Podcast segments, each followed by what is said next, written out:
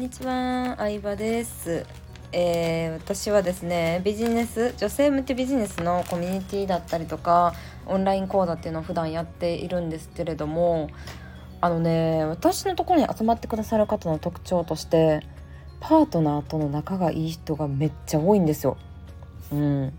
あのーありがたいことにね。うん。だから本当ね、夫婦仲がまず良くて、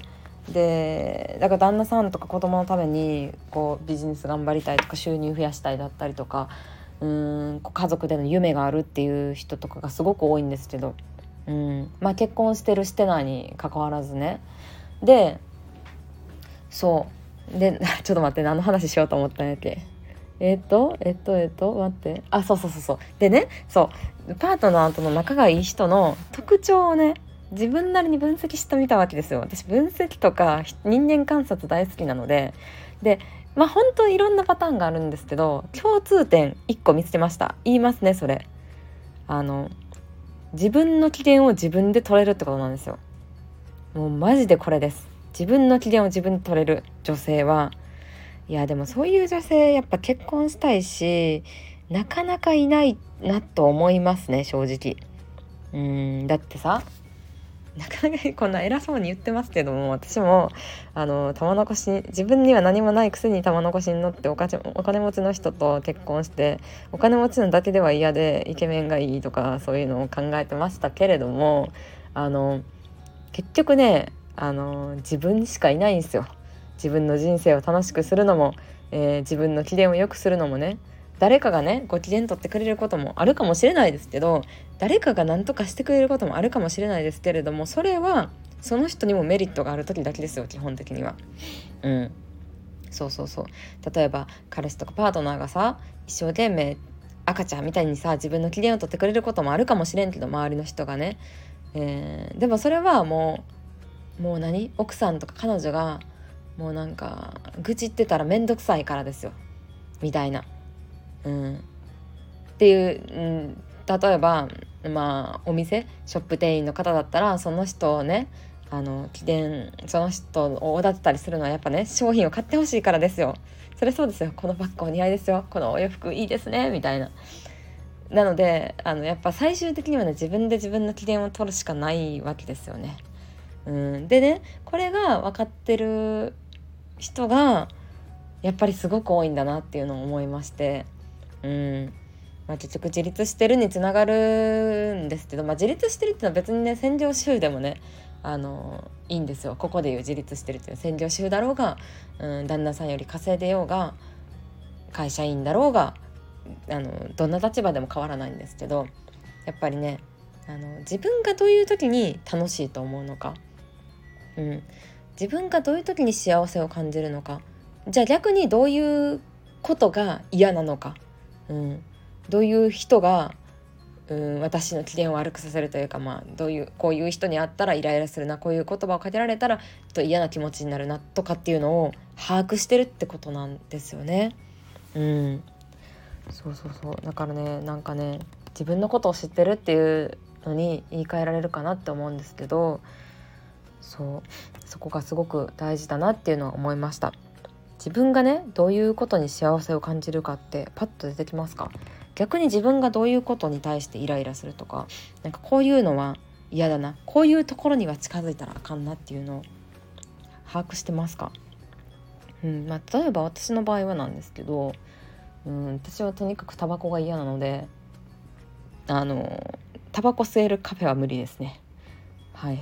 あとはあの喫煙所の近くも嫌ですね。新幹線乗る時も喫煙所からできるだけ遠い席を選びますけれども、うん。まあ、その点スタバは好きですね。だってスタバはタバコ吸えないですからね。他のチェーン店のカフェは確か喫煙所があるんですよね。でもスタバは吸えないので好きかな。まあタバコ 今はねタバコだけのあの話にはなっちゃいましたけど。なんだろうな。あとはやっぱりなんか向上心ある人が男女問わず好きですかね。うん。別になんか今がどうとかは結構どうでもよくて、うん、そこからなんか毎日を楽しくしようとしてるかとか、うん、人生を良くしたいと思っててかつそのための何か行動してるかみたいな、うん、人は結構好きですね。うん。あとは何だろうな。まあ可愛いもの綺麗なものが好きとかもそうやし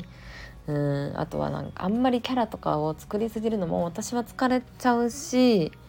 うんまあ自然体が好きですけどね。うんまあ自分のねダメなところもいっぱいありますけどまあダメなところは自分のダメなところを得意な人もねこれまだいるんですよね世の中面白いもので。家事ができないと思ったらそういうね家事代行をしてくれる会社もありますしありがたいことに夫が家事をしてくれてますし、うん、夫婦2人とも家事が無理だったら2人でお金出し合って家事代行をお願いしてると思いますけど、まあ、そんな感じで意外とね常識とかみんながこうしてるにとらわれなかったらいろんな方法があるというか、うん、常に居心地のいい環境を作ることは全然できるなって思ったりしますね。うん、そんな感じで自分で自分の機嫌を取る。どういう時に何だろうじゃあイライラした時とかムカついた時はうーんなんだろうな。まあそれをね誰かに愚痴るっていうのも一つのストレス発散方法とは思うんですけどじゃあ他にも方法あると思うんですよ。なるべくそのイライラする人とは関わらないだったりとかうんはっきり伝え相手に伝えるだったりとかうん。じゃあどうやったら関わらなくて済むか。うん。じゃあなんで自分がイライラしたのかっていうのを考えてみるとかっていう感じでなんかね自分で自分のね機嫌をねもう取るしかないなっていうのはすごく思いますね。うん、私も今でも思ってますもんやっぱり。うん、結婚してますけどあのー、まあね まあねだってさ自分しか分かんなくないですか？逆にむずくないですか？誰かの機嫌取ってあげてますっていう。ね子育て中の人とかはね子供の機嫌取ってあげるとかはもしかしたらあるかもしれないですけどまあそれはまたね年齢が全然違うので別ですけど誰かにさ機嫌を取ってもらうってことはさ自分もさ誰かの機嫌を取ってあげなあかんってことやからね。そう結構そういう逆の立場で考えますね。それをなんかやってもらいたいってことはさ自分も誰かのことやらなあかんになってそれが無理って思ったらやらないですね。うんみたいな感じ。そうだって私もさなんか女の子と住ん例えば女の子と住んでてさ、うん、自分が男やとして女の子を養ってたりとか住んでたりしてその子の機嫌がさ悪くなったらさ面倒くせえってなりますもんねそりゃ。そうそうそうそう。なのでそんな感じであのちゃんとね、うん、毎日ニコニコでいられるようにするにはどうやって嫌なことを避けるか。